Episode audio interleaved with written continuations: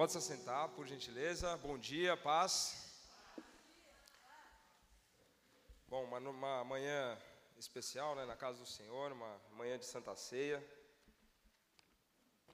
Então a gente vai direto para a palavra. Nosso tempo é, é bem curtinho. Vamos orar, tá bom? Eu peço que você feche seus olhos, curve a sua cabeça, por gentileza. Pai, em nome de Jesus, nós nos colocamos diante de Ti nessa hora, Senhor. Te pedimos, Espírito Santo de Deus, total controle sobre a nossa mente. Declaramos nossos ouvidos atentos à Tua voz, Espírito Santo. Declaramos o nosso coração, Senhor Deus, todo coração de pedra, Pai, nesse momento sendo desfeito, e um coração de carne, Senhor Deus, sendo colocado sobre nós. Pai, em nome de Jesus, declaramos que nossos corações são terrenos férteis, que as sementes que serão lançadas por Ti nessa noite, Senhor, nessa manhã, alcançarão, Pai, o mais profundo e criarão raízes em nós, Senhor. Pai, nós nos colocamos, Senhor Deus, diante de Ti, te pedimos os Teus anjos ao redor dessa igreja, os Teus anjos, Pai, em cada lugar aqui.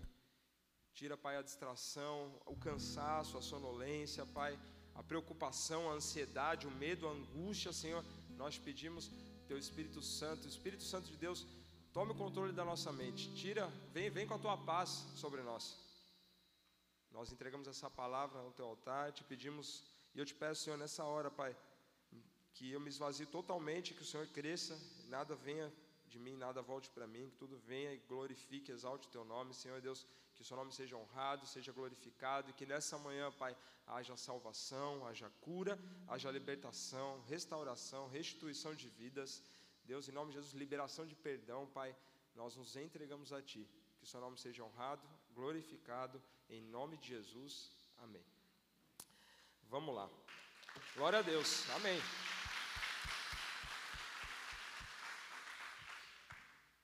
A palavra de hoje, o, o título dela chama-se Ida e Volta. O, o desenho que vai aparecer ali no telão é isso mesmo, é um jumentinho. E ele vai falar da, da entrada triunfal de Jesus em Jerusalém e da volta de Jesus. É, é o que a gente tanto anseia, o tanto que a gente espera. E a gente vai fazer uma relação entre esse momento que marcou momento muito importante na passagem, da passagem bíblica, como também a volta de Jesus, e a gente vai ver que tem total relação uma coisa com a outra. Não foi um ato isolado. Tem um sentido, tem um sentido sobre a nossa vida. E nessa manhã a palavra que vem sobre o nosso coração, sobre a nossa vida, é uma palavra de esperança. É uma palavra diante das dificuldades, diante de tantos noticiários, diante de tantas as coisas que nós vemos nesse mundo para você nessa manhã sair cheio com a certeza que o Senhor está cuidando da sua vida, que existe um Salvador, que existe um Rei, que existe um governo sobre as mãos do Senhor, que existe uma autoridade nas mãos do Senhor e que um dia Ele vai voltar. Ele vai voltar e Ele vai te levar para morar com Ele. Amém? É, nós vamos ler a passagem que está lá em Lucas 19, se puder colocar no telão por gentileza. Lucas 19, a partir do verso 28. Nós vamos ler do 28 até o 40. Eu estou na Almeida Revista e Corrigida. Amém? Lucas 19, capítulo 19, versículos 28 até o 40. A palavra do Senhor diz assim: E dito isso, ia caminhando adiante, subindo para Jerusalém.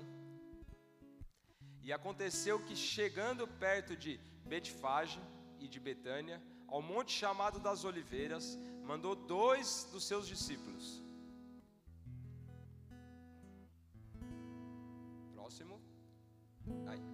dizendo: Ide à aldeia que está de frente, e aí ao entrardes achareis preso um jumentinho, em que nenhum homem ainda montou. Soltai-o e trazei-o. E se alguém vos perguntar: Por que o soltais? Assim lhe direis: Porque o Senhor precisa dele. E indo os que haviam sido mandados, acharam como lhes dissera. E quando soltaram, o jumentinho, seus donos lhe disseram: Por que soltais o jumentinho? E eles lhes responderam: O Senhor precisa dele. E trouxeram-no a Jesus e, lançando sobre o jumentinho as suas vestes, puseram Jesus em cima. Indo ele, estendiam no caminho as suas vestes. E quando já chegava perto da descida do Monte das Oliveiras, toda a multidão dos discípulos, regozijando-se, começou a dar louvores a Deus em alta voz por todas as maravilhas que tinham visto, dizendo: Bendito o Rei, bendito o Rei que vem em nome do Senhor, paz no céu e glória nas alturas. E disseram-lhe dentre a multidão alguns dos fariseus: Mestre, repreende os teus discípulos. E respondendo ele, disse-lhes: Digo-vos que estes que se calarem, as próprias pedras clamarão. Até aqui. Uma passagem conhecida, né, quem já teve um histórico no catolicismo ou tem um familiar, sabe que existe aquele domingo de ramos, né, que o pessoal comemora. E, e justamente ali durante a, a, entrada, quando Jesus ia chegando, foi algo que, que aconteceu. E ali estava o rei dos judeus, o rei que eles não imaginavam que chegaria num jumentinho. É, Para eles, Jesus viria de todas as outras formas, menos sentado num jumentinho. Era o lugar que ele não deveria vir. Justamente isso ainda causou uma maior dificuldade para os judeus acreditarem. Só que a própria palavra do Senhor, a gente vai ver isso, a própria palavra, ela já está escrita lá em Ezequiel, falando que ele viria no jumentinho. Então era uma questão de análise da Bíblia, mas análise da palavra. Mas a dureza do coração não permitia, a religiosidade não permitia eles verem isso. E esse título que chama-se Ida e Volta quem aqui já teve a oportunidade né, de, de andar de metrô? Quem já morou em São Paulo, em outras cidades que tem metrô? Antigamente, eu não sei como que é agora, porque já faz tempo que eu não volto para São Paulo, mas você comprava né, uma passagem de ida e volta. Ah, eu quero um múltiplo, múltiplo de dois, acho que era isso que chamava, não sei se era, né? É, então é isso aí, faz tempo, era de papelzinho ainda. E aí você colocava lá um ida e volta. Então você ia e voltava. E esse, essa passagem, Jesus ele vai. Mas será que vai ter volta? Porque ele foi. E a partir dali outras coisas aconteceram. E será que vai haver uma volta? Essa é a grande questão. A palavra nos diz que ele estava ali numa, numa próxima a algumas aldeias. Eram duas aldeias que a palavra cita: Betfage e Betânia. Eram aldeias que ficavam ao leste de Jerusalém se você procurar na internet, você vai ver que fica próximo na região do Monte das Oliveiras. O Monte das Oliveiras, ele é um lugar alto. Antes de você chegar em Jerusalém, existe um vale, é o Vale de Cedrão. É uma questão acho que de dois quilômetros, um quilômetro e meio basicamente. E para você chegar ali na, na, na, porta dourada, que é uma porta conhecida, dá a visão, você tem uma visão muito boa. A palavra fala que Jesus ele viu o antigo templo dali e era exatamente onde Jesus estava. Então, se você tem a curiosidade, depois você procura na internet, né, Monte das Oliveiras, visão para o templo, é visão para a Porta Dourada, você vai saber. Hoje é um lugar, e na época de Jesus já tinha também, já existiam alguns túmulos, mas túmulos judeus, né, e o judeu, pela cultura judaica, pela Torá, pela palavra, eles não tocam né, em lugares onde existem os mortos, pela questão da impureza mas não é esse o detalhe agora da palavra. E era ali que Jesus estava. Ele e os discípulos descendo um monte. Jesus falou: Olha, eu preciso que vocês separem para mim um jumentinho. E esse jumentinho, pede, vocês vão achar. Pode ir lá que está naquele lugar, na hora certa, está separado. Obediência. Os discípulos foram, não ficaram questionando a Jesus. Se, pô, Jesus, eu vou chegar lá, vou ter que pegar um jumento desamarrar ele, a pessoa vai vir, vai brigar comigo. Foram simplesmente obedientes. Né? Então, é uma lição simples que pode passar desapercebida. A obediência, ela gera muitos frutos. E ali o fato deles terem obedecido a Jesus já gerava frutos sobre a vida deles. Então, eles foram, foram buscar o jumentinho, acharam esse jumento, ele nunca tinha sido montado por ninguém, era um jumento novo, né? porque em outras versões em outras passagens do Evangelho fala que era um jumento que estaria junto com a, a jumenta, né, jumento novinho, não era um jumento já forte ou de uma certa idade. Então ele era novinho, estava inteirinho, nunca tinha sido montado. E trouxeram diante de Jesus, colocaram lá. Esse fato ele aconteceu uma semana antes da Páscoa, quando se comemorava a Páscoa, que foi quando Jesus ele foi crucificado e aí depois logo ressuscitou. Esse era o período, é, esse é o contexto, de uma forma muito rápida, esse é o contexto ali que, que, que existe, que passou essa, esse, esse trecho. E a gente, quando fala sobre Jesus chegando sobre um jumentinho, a palavra de Deus, ela fala lá em Ezequiel, em Zacarias, perdão, não precisa abrir, tá? Eu vou ler aqui, eu já tenho aberto. Zacarias, capítulo 9, versículo 9, diz assim: Alegra-te, ó filha de Sião, exulta, ó filha de Jerusalém. Eis, o meu acho que está com um erro aqui, se puder colocar, isso, eis que o teu rei virá a ti, justo e salvador, pobre e montado sobre um jumento, sobre um asninho, filho de jumento.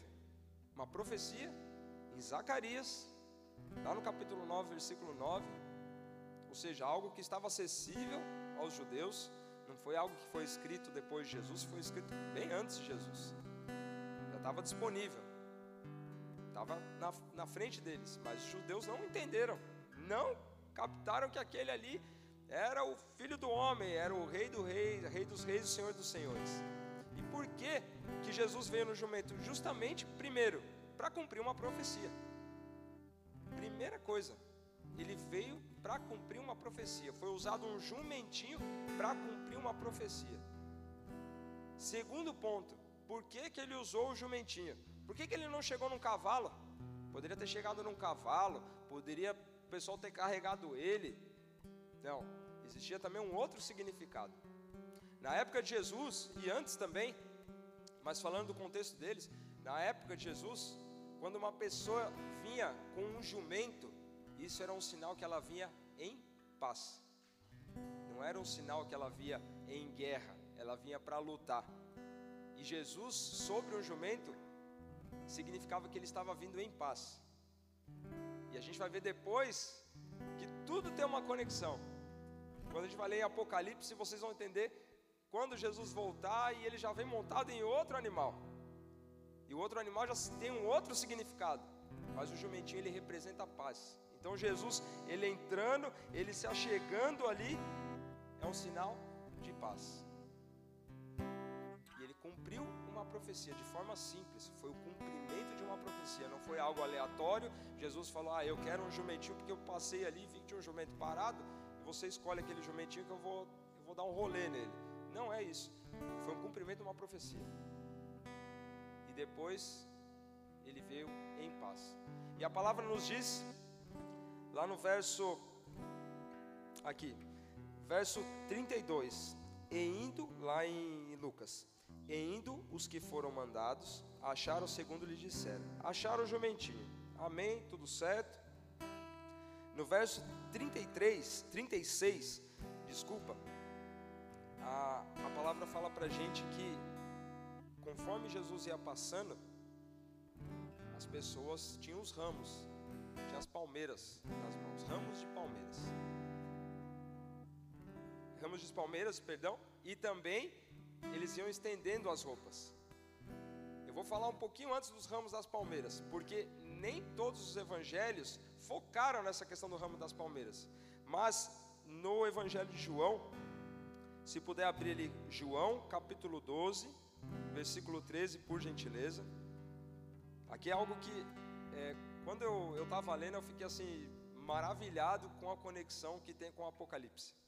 Porque é exatamente a palavra que é usada nessa passagem, é a mesma palavra que é usada em Apocalipse, a gente vai ver mais para frente. João capítulo 12, versículo 13 diz assim: Tomaram ramos de palmeiras e saíram-lhe ao encontro e clamavam: Hosana, bendito o Rei de Israel que vem em nome do Senhor. Por que, que era usado um ramo de palmeira? Por que, que especificamente foi usado um ramo de palmeira? Por que, que não pegou qualquer outra planta? O ramo de palmeira, ele também tinha um significado. A palavra do Senhor ela é muito rica em detalhes.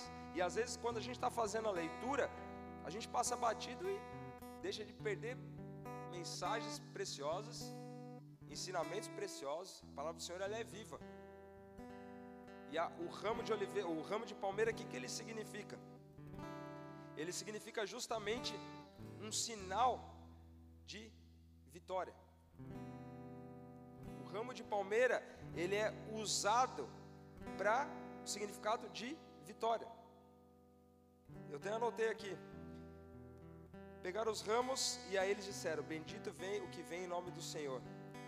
Jesus, quando ele entrou, quando ele passou por aquela porta, ele já estava celebrando a vitória sobre a cruz, a, vi, a vitória sobre a morte. Ele já estava celebrando algo que iria acontecer. Aquele ato das pessoas estarem com ramos. Quem já viu algum filme ou já viu algum, alguma série que demonstra esse, esse episódio, que demonstra essa passagem?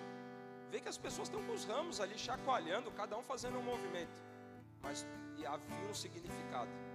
Ali já estava sendo declarada a vitória de Jesus sobre a morte.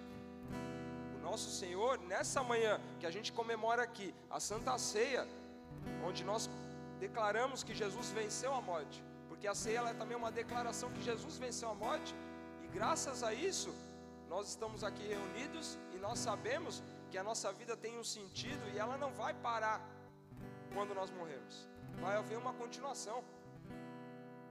E Jesus, ele já, ali naquele momento, já estava sendo declarada a vitória sobre a morte. Que você tenha consciência o seu Senhor, o seu Salvador, ele já venceu as dores, ele já venceu os problemas, as dificuldades que estão sobre a sua vida, que estão sobre a minha vida. Tudo isso já foi vencido lá na cruz. Tudo isso já foi estabelecido lá na cruz, tudo isso já foi deixado lá na cruz, tudo isso já foi sarado lá na cruz. Então, é, é, algo, é algo assim que às vezes a gente pode deixar passar e falar, ah, era uma simples planta. Ah, usaram uma planta lá, é, viram que tinha lá um monte de pé lá, vamos pegar aqui. Não, existe um significado. Se você está lendo a palavra, procura, procura se aprofundar, fala, poxa, mas está falando aqui, depois está falando de novo. Deus está querendo falar. É, é algo, Deus está saltando nos nossos olhos. Vai a fundo. Vai a fundo. Procure saber. Procure saber. Tenho certeza que você vai ser edificado, impactado e transformado pela palavra do Senhor. Ela vai te surpreender. E esse era o segundo ponto. Por que então que foi usado os ramos? Justamente porque estava sendo celebrada a vitória. Jesus já estava celebrando a, a vitória sobre a morte. A morte foi vencida. A morte, onde até então não havia uma certeza da vida eterna, naquele momento Jesus já estava dando todo o início do que aconteceria naquela semana e culminaria no final da semana com a morte e ressurreição dele. E o outro ponto, a palavra nos fala agora sim sobre a questão dos panos sendo jogados no chão. Está no verso 33, lá de Lucas 19, diz: Indo ele, estendiam no caminho as suas vestes. A palavra do Senhor fala em 2 Reis, capítulo 9, versículo 13. Por que, que as pessoas faziam isso? Jesus ia passando, montado, a pessoa tirava a capa dela, as vestes, ia jogando. Jesus vinha, ia jogando. E um jumentinho passando por cima. Era literalmente isso. Eles não iam jogando em cima de Jesus, era jogando no chão e Jesus passando com o jumentinho e o jumentinho pisando aquelas vestes. Lá em 2 Reis, capítulo 9, versículo 13 diz assim: Então se apressaram e tomou cada um a sua veste e a pôs debaixo dele, no mais alto degrau, e tocaram a buzina e disseram: Jeú reina. Aqui era um sinal de honra ao rei Jeú. E aqui o que aconteceu também era um sinal de honra a Jesus. As pessoas fazerem esse ato era uma honra a Jesus. Como nós temos honrado o nosso Senhor? Como temos nós, como nós temos honrado a Jesus, o nosso Salvador? A capa, o manto, na cultura judaica, ele representa autoridade. Elias, Eliseu, foram grandes profetas, quando Elias foi levado aos céus, A capa dele ficou, ficou com Eliseu, ali representava autoridade. E quando você se tira a sua capa, né? quando você fica despido da sua capa, quando você arranca a sua capa, o seu manto, você está tirando toda a autoridade, tudo aquilo que você acredita que acha que é, que tem, e honrando ao Senhor com tudo que você tem. Como nós temos honrado o nosso Senhor? Ele chegou num jumentinho, ele veio em paz, ele entrou, passou por aquela porta chamada Porta Dourada. As pessoas estavam com os ramos ali, representando um sinal de vitória. Vidas estavam honrando a Jesus. Como nós temos honrado ao nosso Senhor durante o nosso dia, durante a nossa semana. Eu tenho honrado ao Senhor só ao domingo? Eu tenho honrado ao Senhor somente quando eu estou aqui nessa casa? Eu tenho honrado ao Senhor somente quando eu estou na frente dos irmãos? como tem sido a minha vida diante de honra ao Senhor. Ele é o Criador de tudo. O mesmo Jesus que passou, veio montado no jumentinho, é o mesmo Jesus que está aqui hoje. Não é um Jesus diferente. Ele está no corpo vivificado, glorioso. Mas é o mesmo Jesus, é o mesmo Jesus que está aqui disponível para nós. E porque muitas vezes a gente acha que é algo tão distante, algo que aconteceu há muitos anos atrás, muitas vezes a gente não, talvez não está dando uma, a devida importância para Jesus, a honra que Ele merece. Ele é o nosso Salvador. Aqui, mais uma vez, vamos celebrar a morte e a ressurreição dele. E por que, que ele morreu e ressuscitou? Por causa de mim, por causa de você, por causa dos nossos familiares, por causa dos nossos amigos, para perdoar os nossos pecados, para dizer: Olha, eu te amo, você é importante para mim. A sua vida não é uma vida em vão. Existe um significado. Como Deus usou a vida do Ângelo aqui para falar com alguém que estava aqui. Você tem uma identidade. Você é um filho. Aqui na igreja a gente ouve bastante, é pregado bastante sobre identidade, sobre filho. E é justamente onde o mundo vai tentar desconstruir a gente, é na nossa identidade. Tudo isso que aconteceu, tudo isso que Jesus passou não foi em vão. Ele passou por você. Ele passou porque Ele te ama. Ele não queria passar. Como homem, Ele não queria passar. No dia de semana Ele falou: Deus, eu não quero passar por essa dor. Como homem, vai doer. Como homem, eu vou sentir. Mas ele falou: Deus, que seja feita a tua vontade. E Deus já tinha a vontade dele totalmente estabelecida. Que era Jesus: Não, você vai, você é meu filho, eu vou te colocar lá. Por quê? Porque eu amo vidas. Não amo só as vidas do século que você está vivendo, as vidas que estão andando contigo, Jesus, mas aquelas que virão, aquelas que estão hoje aqui no Bola de Neve Palhoça, dia 5 de setembro. Jesus é o mesmo, Ele ama você, assim como Ele amou aquele ladrão que estava do lado dele da cruz, Ele falou: Olha, fica tranquilo, você vai estar comigo. É o que Ele está falando para nós. Fica tranquilo, você vai estar comigo, porque eu te amo. Eu paguei um preço muito alto naquela cruz. Mas e a nossa honra? Aonde está a nossa honra para o nosso Senhor? Como está a nossa vida? Que fique essa reflexão, que você avalie, que você pense. Espírito Santo, aonde que eu estou deixando de honrar o Senhor? É no dízimo? É na oferta? É na palavra? É na oração? É na minha busca? É no meu amor ao próximo? É na forma como eu falo com as pessoas? É na forma como eu trato as pessoas que estão dentro da minha casa. Como a gente tem honrado? Honrado a Jesus, honrar a Jesus não é apenas eu chegar aqui na igreja, me ajoelhar e chorar e ir embora. Não. Principalmente fora daqui. A palavra do Senhor fala que em Isaías 53, 5. Se puder abrir por, por gentileza, Isaías 53, um trecho bem conhecido. Isaías 53, versículo 5. Mas ele foi ferido pelas nossas transgressões e moído pelas nossas iniquidades. O castigo que nos traz a paz estava sobre ele, e pelas suas pisaduras fomos sarados. O que, isso representa? Quando aquelas pessoas estavam jogando as capas, jogando as vestes, pode ter certeza, ali haviam vestes rasgadas, vestes sujas, vestes com suor, Vestes podia ter até vestes de sangue, com sangue. Representando o que? Jesus, olha, eu, eu coloco tudo diante de ti, Jesus. A minha canseira, a minha luta, os meus problemas, o jeito que eu cheguei aqui hoje, Jesus, eu me lanço, eu lanço diante de ti. E a palavra fala que pelas pisaduras dele nós somos sarados. De uma forma profética, aquele jumento passando ali pelas vestes, passando pelas capas, já ia declarando cura sobre as vidas, já ia declarando restauração, de, declarando que feridas seriam fechadas. Veste era algo importante, como já foi falado. E ali você está entregando, está colocando tudo diante de Jesus que ele sofreu na cruz foi para limpar tudo isso. Foi para limpar tudo isso.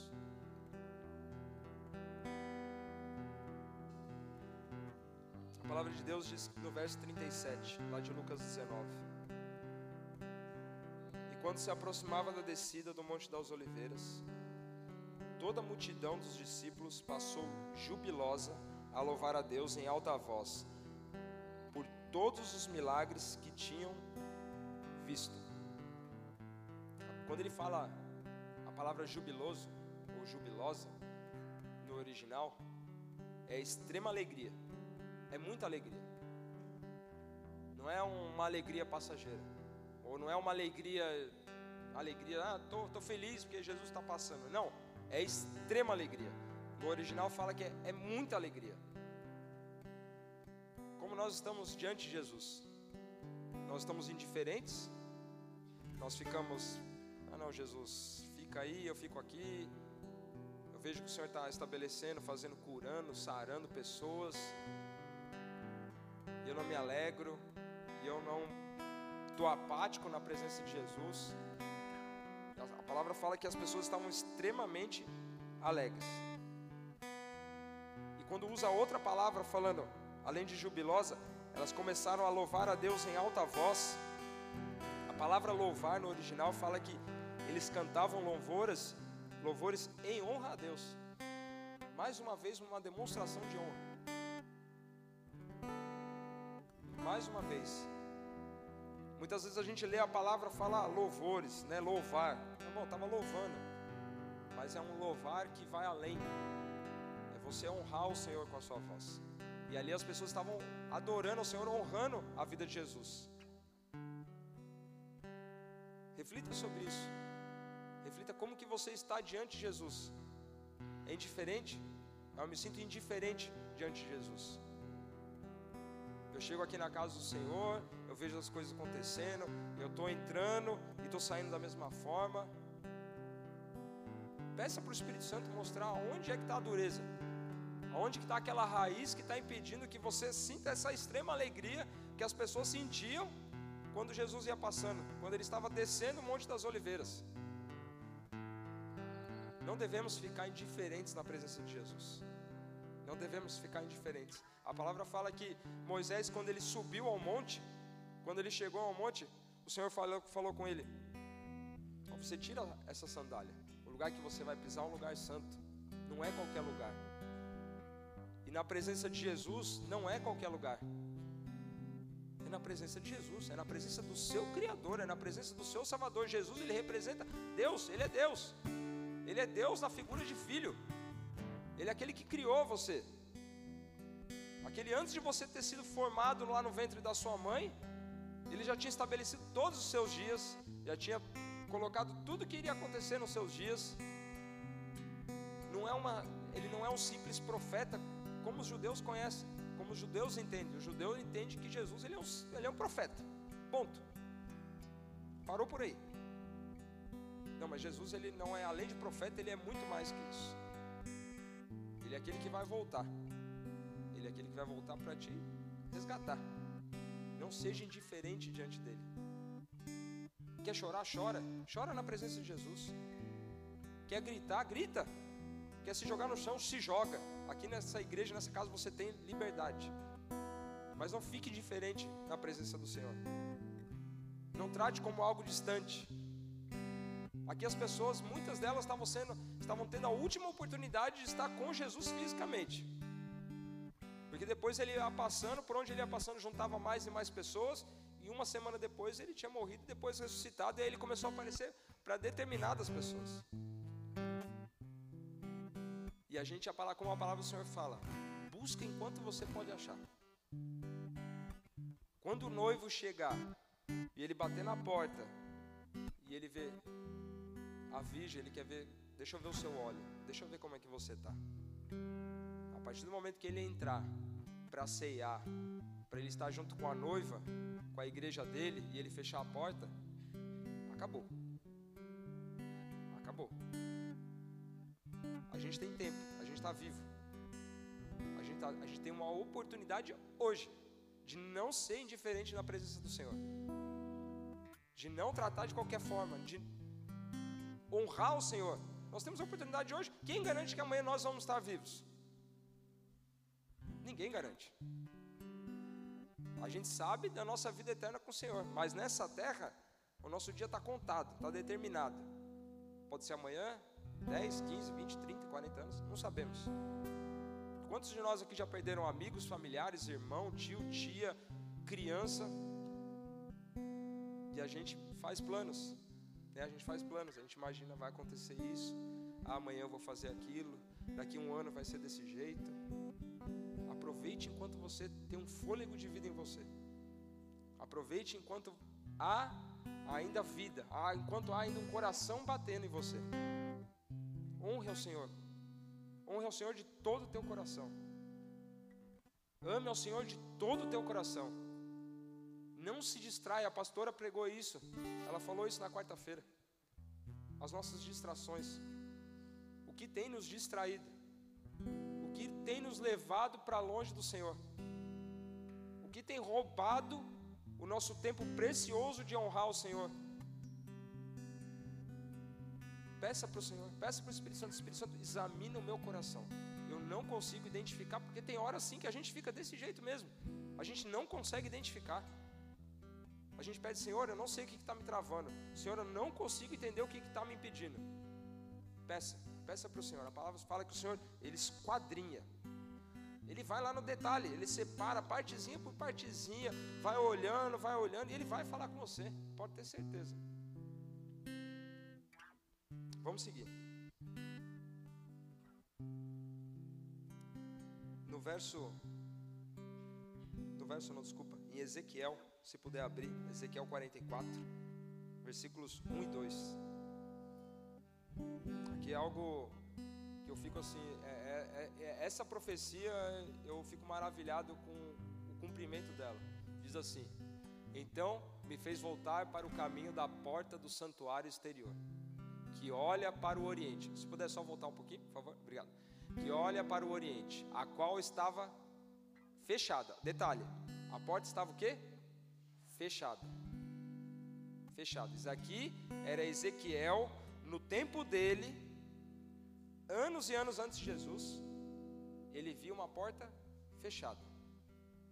Verso 2: E disse-me o Senhor: Esta porta estará fechada, não se abrirá ninguém entrará por ela, porque o Senhor, Deus de Israel, entrou por ela, por isso estará fechado. O que significa essa passagem? Como eu falei, se você jogar lá na internet, dá uma gugada, você vai ver que essa chamada porta dourada, se você quiser depois, quiser depois buscar, porta dourada, ela é mais conhecida dessa forma. É uma porta fechada. É um muro totalmente fechado. Ele tem duas entradas, cheio de tijolo. Na frente dele hoje existe um cemitério muçulmano. Os muçulmanos justamente fizeram isso porque o judeu ele não pode pisar, ele não pode passar tocar em lugar onde há algum cadáver ali, porque senão ele fica impuro. Só que existe um detalhe. A palavra diz que ele passaria por ela. E Jesus passou por ela. Quando Jesus passou, Jesus não tinha passado só essa vez da passagem que a gente leu aqui em Lucas 19, mas essa daqui foi a última vez que ele passou. Ele já tinha passado outras vezes. Jesus sempre estava andando, viajando, visitando, sempre se relacionando, sempre se relacionando. Mas essa foi a última vez que ele passou. E depois que vieram guerras e guerras, todo mundo querendo buscar derrubar Jerusalém, essa porta ela foi fechada, foi trancada, foi colocado pedras e pedras sobre ela. Só que hoje, se você coloca na internet, você vai ver lá aqueles dois arcos fechados, mas a porta que Jesus passou, ela está abaixo. Existe um estudo arqueológico de 1969. Um estudante de arqueologia americano, ele estava ali cavando próximo ao portão que existe hoje, fechado. E, a, e o estudo diz que tava, o, o terreno estava molhado. E de repente ele caiu, bem em frente a essa porta, o terreno afundou. E ele foi para baixo. E quando ele foi para baixo, ele caiu num, numa, num lugar assim que tinha muitos ossos. Justamente porque ali é um cemitério. Quando ele caiu, fala que, e você depois pode ver isso na internet, tá? ele tirou uma foto porque ele identificou logo próximo aos ossos uma outra porta. Então a porta que Jesus passou não é exatamente essa que você vai ver na internet. Ela está literalmente abaixo, porque Jerusalém ela foi sempre reconstruída sob escombros, sempre reconstruída sob escombros. Guerras e guerras e guerras e dá-lhe construção e dá-lhe construção. As ruas que Jesus passou naquela região, não que está fora, onde não existe construção mas exatamente onde existem as construções, está tudo para baixo. Não são aquelas ruas ali. As ruas onde Jesus passou são as ruas que estão para baixo. Onde os discípulos passaram, estão para baixo. As casas estão para baixo. É pedra sobre pedra. É construção sobre construção. E esse estudante de arqueologia, ele achou justamente o portão ali. E esse portão estava fechado. O fato povo muçulmano ou de qualquer rei antes ter fechado essa porta foi simplesmente um, um cumprimento de uma profecia do Senhor. Não é algo aleatório. Deus não faz nada aleatório, nada forma aleatoriamente. Ah, hoje eu vou fazer assim, amanhã eu faço desse jeito porque ah, eu quis fazer assim. Não, existe tudo um propósito. Com Deus é tudo é intencional. Ele existe um propósito naquilo que ele faz nessa passagem aqui que nós lemos, nessa profecia, a palavra fala que ninguém passaria mais por lá. E ninguém mais passou. Essa porta foi fechada, está trancada até hoje. E a porta ali embaixo, ninguém vai acessar. Jesus passou por ela, foi um cumprimento. Então, esse é um detalhe que eu só queria deixar, uma questão histórica, mas é algo que, se você colocar na internet, você vai ver justamente o caminho que Jesus andou e por onde ele entrou. E ali foi fechado foi cumprido uma profecia. E aí agora a gente vai chegar quase já indo para o final da palavra. Ficar atento aqui ao horário. A gente falou quando Jesus entrou, sobre a ida dele. E agora tem a volta. Que é o que a gente espera, que é o que a gente anseia, que é o que o nosso coração arde. É aquilo que a gente ouve ouve ouve, palavras e palavras, mas a gente, por uma questão lógica, de cronologia, a gente sabe que cada vez está mais próximo. Isso é uma questão lógica. Mas os tempos que nós estamos vivendo, existem evidências muito grandes. O tempo nunca esteve tão, tão próximo de uma maneira de a gente estar vivendo fatos que foram citados na palavra do Senhor aos nossos olhos, diante da gente e Jesus vai voltar. E a palavra dele sobre esses pontos que foram falados, porque a gente vai pregando e vai falando, e muitas vezes na nossa cabeça a gente está sentado, a gente fica, poxa, mas era assim, era desse jeito, eu não entendi direito. Vou resumir em quatro pontinhos aqui para você. O primeiro ponto, porque Jesus foi montado no jumento. O segundo ponto, porque os ramos de palmeiras foram usados terceiro ponto.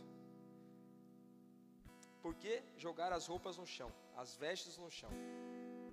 E o quarto ponto, que é você ter um, um coração grato, um coração que ele demonstra gratidão para o Senhor.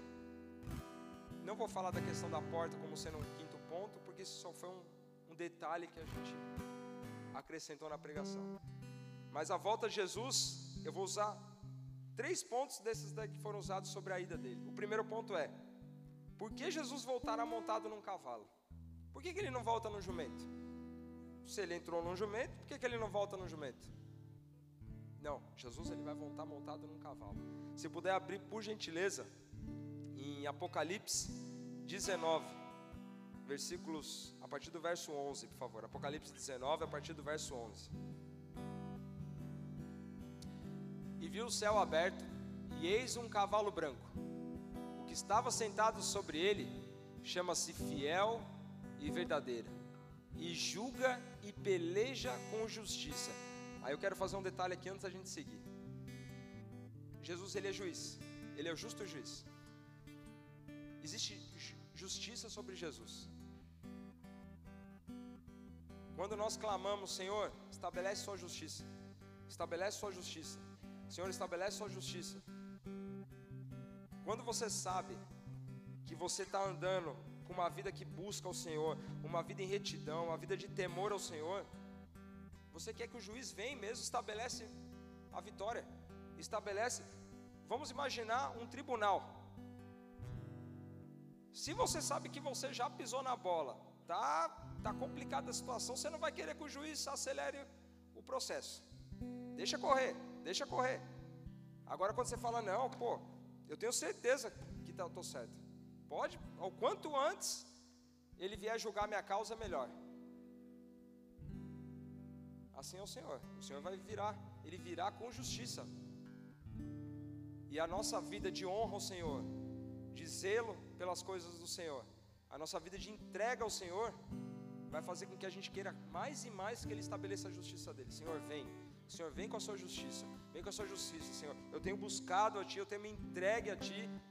Agora, se eu estou andando totalmente contrário daquilo que o Senhor, a palavra do Senhor me direciona, Senhor, dá uma atrasadinha aí que eu preciso de mais uns dias aí que tá feio o negócio. Detalhe. Detalhe sobre a nossa vida. Vamos lá, verso 2. É, desculpa, verso 12. E os seus olhos eram como chama de fogo, e sobre a sua cabeça havia muitos diademas, e tinha um nome escrito que ninguém sabia senão ele mesmo. Verso 16, por favor. Pode deixar no 13, perdão, pode deixar no 13, eu vou ler e chego no 16, por gentileza. E estava vestido de uma veste salpicada de sangue, e o nome pela qual se chama é a palavra de Deus. E seguiam nos exércitos que há no céu, em cavalos brancos, e vestidos de linho fino, branco e puro. E da sua boca sai uma aguda espada, para ferir com ela as nações e ele as regerá com vara de ferro, e ele mesmo é o que pisa o lagar do vinho do furor e da ira do Deus Todo-Poderoso. Verso 16: E na veste e na sua coxa tem escrito este nome: Rei dos Reis, Senhor dos Senhores. Esse é o nosso Jesus. Por que, que ele virá montado num cavalo? Por que, que ele não volta no jumento? Cavalo, na mesma época que o jumento representava que ele via num sinal de paz, o cavalo representava naquela época que ele vinha num sinal de guerra.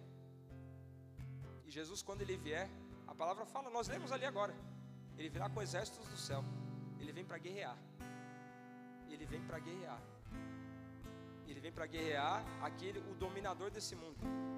Ele vem para guerrear as potestades, os principados, a causa é com ele.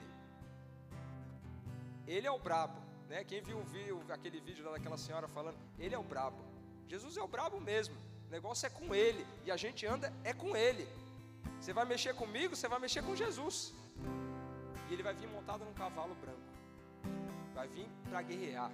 Não vai entrar mais no jumento. O jumento ele veio, entrou com paz, mas ele vai voltar em cima de um cavalo branco. E ele vai vir com a espada. E ele vai vir com o exército. Vai vir para estabelecer o reino dele sobre essa terra.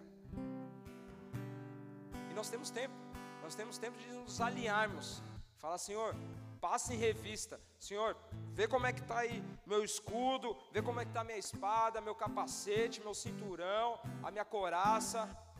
Vê se está tudo alinhadinho, Senhor. E o Senhor vai passar em revista. Ele vai ver como é que está o exército dele. Como é que está a nossa armadura hoje? O capacete está meio para cá, a espada já quebrou a ponta, o escudo já não aguenta mais pancada nenhuma. A primeiro ventinho que sopra o escudo meu já cai. O escudo é a fé. A primeira notícia que eu já ouço na economia, a questão do Covid, economia, é, gasolina subindo, meu escudo já fica assim, ó, já começa a tremer, já cai, o escudo já está pesado. Como é que nós estamos?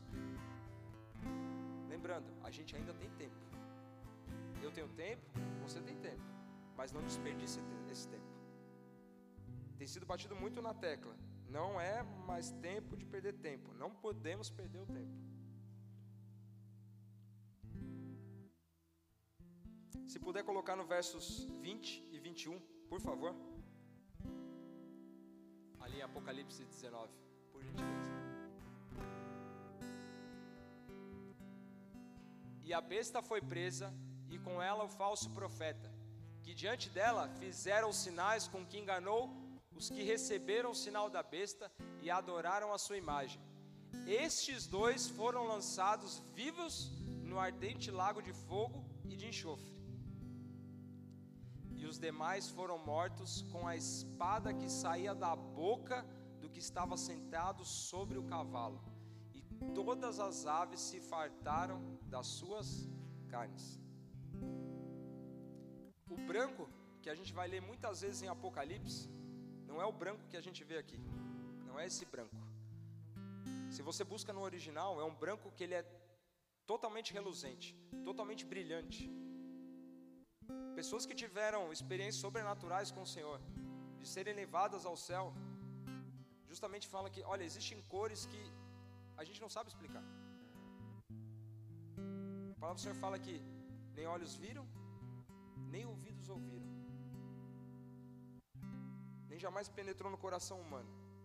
Tudo aquilo que Deus tem preparado, tudo aquilo que Deus fez. A palavra do Senhor fala que Jesus ele fala: Eu estou indo para o céu eu estou indo preparar um lugar para vocês. E ele vai voltar para nos levar. E, essa, e esse branco, que hoje a gente vê de uma forma, a gente vai ver que é um branco totalmente diferente. É um branco que não há mancha. A mancha representa o pecado.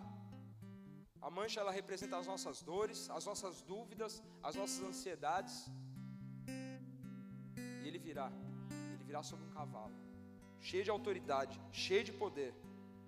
E a palavra de Deus fala sobre os ramos das, das palmeiras. A gente leu numa versão lá em João 12, no Evangelho de João, que é o que fala sobre os ramos das palmeiras, sobre esse episódio da entrada triunfal de Jesus.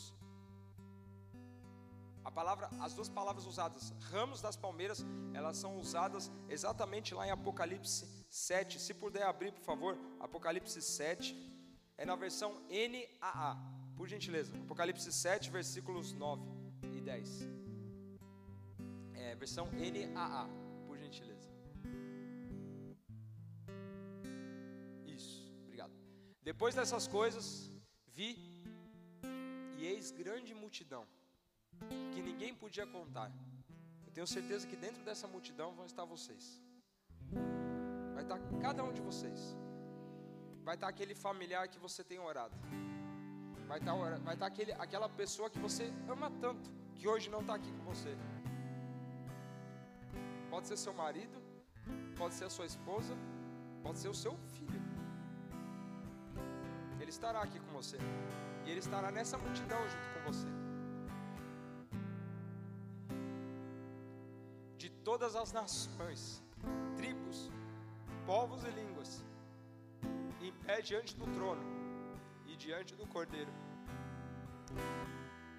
E aqui é, um, é uma parte extremamente importante: vestido de vestes brancas, com ramos de palmeira nas mãos, e clamavam com voz forte, dizendo: Ao nosso Deus que está sentado no trono e ao cordeiro pertence à salvação. Que que é? Amém.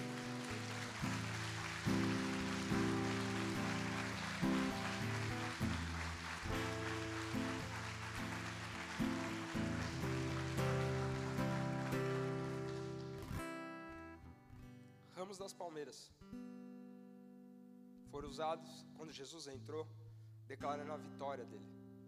São os mesmos ramos, a palavra no original é a mesma que foi usado aqui, é no grego.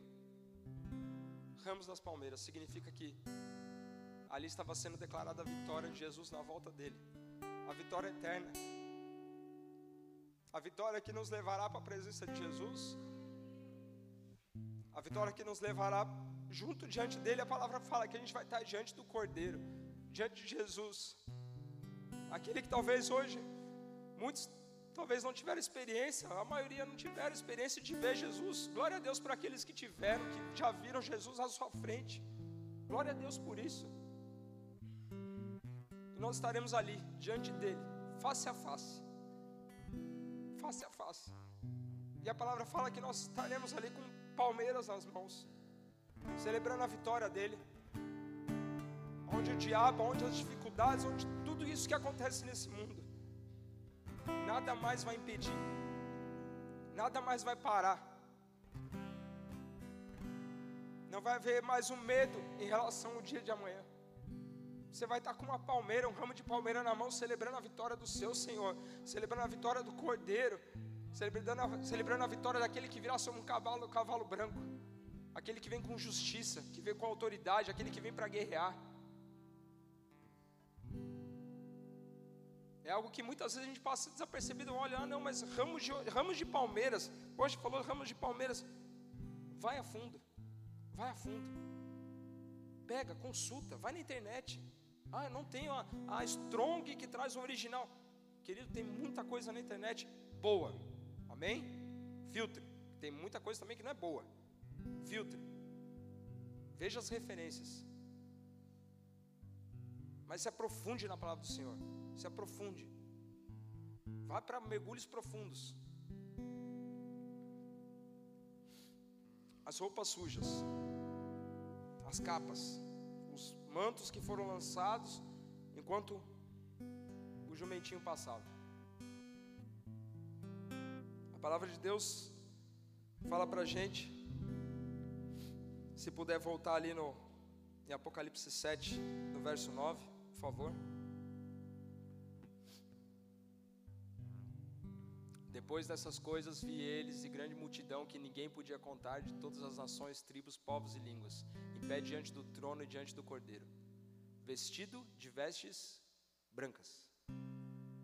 Não são mais as capas manchadas, não são mais as capas com suor, não são mais as capas com sangue, não são as capas com peso de culpa, não são as capas com marca de dor, não são as capas com nosso passado não são as, as capas com o nosso presente, não são as capas pesadas. A palavra do Senhor fala que o Senhor vai nos dar vestes brancas, vestes reluzentes, vestes brilhantes.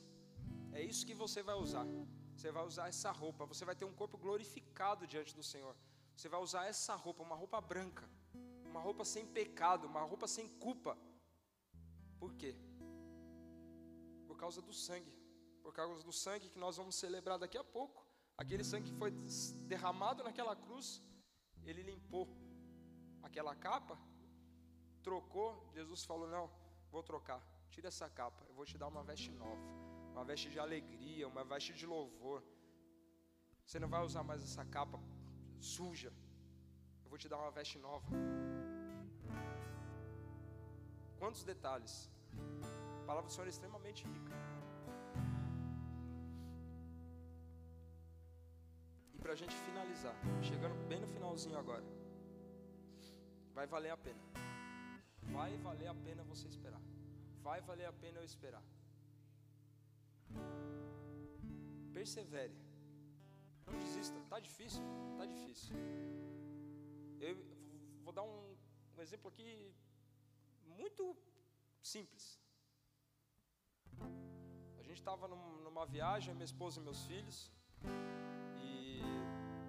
tem um brinquedo nesse parque aquático, existe um toboágua muito alto. E no caminho para você chegar nesse toboágua existem vários avisos. Tá com medo? Continua. Aí mais pra frente, tá com medo? Não desiste. Tá com medo? Avance. Tá com medo? Não pare. Está com medo? Não olhe para trás. Será que nós estamos assim na nossa caminhada? Estou com medo e parei. Estou com medo e estacionei. Estou com medo e já estou vendo que não está valendo mais a pena, Senhor, de servir. Estou vendo que no final a minha vida vai terminar de uma forma que eu acho que não é como deveria terminar. Eu quero ter o controle sobre a minha vida e não tenho mais controle sobre a minha vida porque o Senhor quer ter o controle sobre a minha vida. Não. Persevere. Está com medo? Continua. Está difícil? Continua. Está chorando? Vai chorando mesmo. A palavra do Senhor fala que né, o, o, o semeador, aquela pessoa que a gente vai semeando com lágrimas. Quando você está semeando, você não semeia parado. Amém? Você não semeia parado. Você não pega e joga semente só aqui. Joguei só aqui. Você joga aqui, você vai ali, anda mais. Quem tem horta, quem tem uma plantação, quem cuida. Normalmente existe um caminho, existe um lugar separado e você vai andando. Tá com lágrima? Vai semeando com lágrima mesmo. Tá com dor? Vai semeando com dor. Tá sangrando? É sangrando. A pastora ministrou isso na quarta-feira. Tem dia que chega aqui, tá cansada, tá batida, tá afligida mas vai assim mesmo. Continua, continua, porque a nossa vida aqui é muito curta. A gente é como uma flor do campo. Hoje nós existimos, florescemos, daqui a pouco vem um vento, som, acabou. E aí eu vou olhar para trás e falar: Poxa, quando eu estava com dor, por que, que eu não semeei com lágrima? Eu estava sangrando, por que, que eu não semeei o sangue mesmo? estava com ferida, estava doendo, por que, que eu não, não semeei desse jeito? Por que, que eu parei? Por que, que eu fiquei para trás? Continua, não para, vai valer a pena. Para a gente encerrar, se puder abrir por gentileza, Apocalipse 21, verso 1. Apocalipse 21, verso 1. E vi novo céu e nova terra, pois o primeiro céu e a primeira terra passaram e o mar já não existe. Verso 2: Vi também a cidade santa, a nova Jerusalém, que descia do céu, da parte de Deus, preparada como uma noiva enfeitada para o seu noivo. Então ouvi uma voz forte que vinha do trono e dizia: Eis o tabernáculo de Deus com os seres humanos. Deus habitará com eles. Eles serão o seu povo. Eles serão povos de Deus e Deus mesmo estará com eles, e será o Deus deles. E lhes enxugará dos olhos toda lágrima, já não existirá mais morte, já não haverá luto, nem pranto, nem dor, porque as primeiras coisas passaram. E aquele que estava sentado no trono disse: Eis que faço nova todas as coisas. E acrescentou: escreva, escreva, escreva.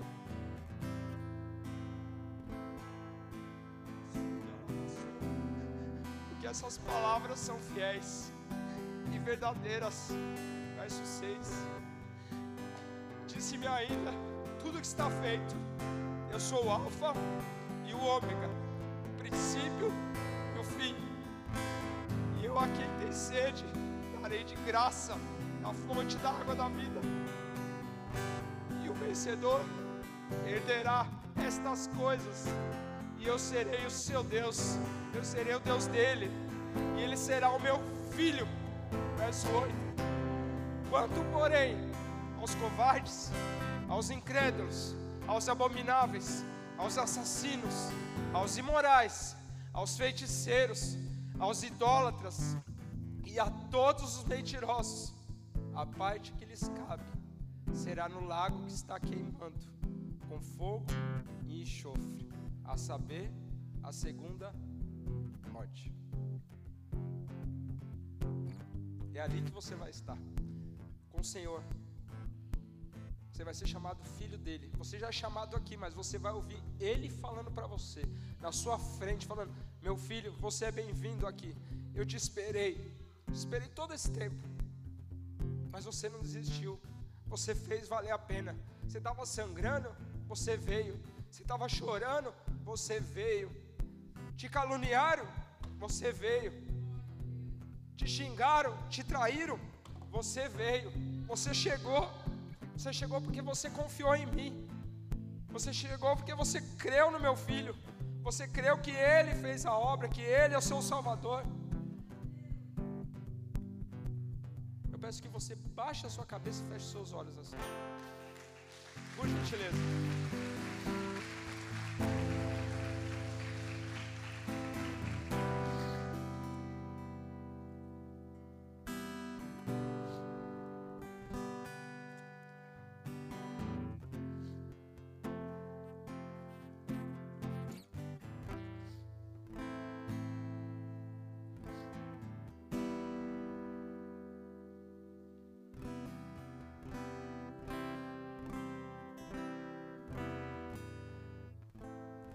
Especial. Como estarmos na presença do Senhor, ceando a mesa com Ele. A palavra fala que um dia nós estaremos sentados à mesa com Ele. É na mesa mesmo, é a mesa, é a mesa, é uma cadeira. Você vai estar de frente com Jesus, sentado ali ceando com Ele. É ali que você vai estar. Mas persevere, não pare. Não pare, não pare, não fique para trás, não fique para trás. Persevere, continue crendo que o seu Senhor está lutando as suas guerras. Está no pecado, se livra. Está com problema de questão de perdão, libera. Precisa que as coisas que estão ocultas sejam reveladas, deixa ser revelado. Vai passar vergonha? Não tem problema. Não tem problema, ah, estou com vergonha do que eu vou falar para a pessoa. Vai com vergonha mesmo. Mas não deixe tudo isso aqui que é passageiro ser trocado por algo que é eterno. Não troque. Não troque o seu orgulho pela, pela eternidade. Não troque a falta de perdão pela eternidade. Não troque aquilo que a gente acha ou deixa de saber pela eternidade. Não troque. Não vale a pena. Não vai valer a pena fazer isso. E como uma manhã de ceia, e como uma manhã de culto, essa é uma oportunidade que nós temos de nós aceitarmos a Jesus como nosso único Senhor e Salvador. Se porventura alguém aqui nunca fez uma oração de entrega, fala: Jesus, eu entrego a minha vida a Ti, eu entrego meu coração a Ti eu entendi a tua palavra, eu entendi a sua mensagem.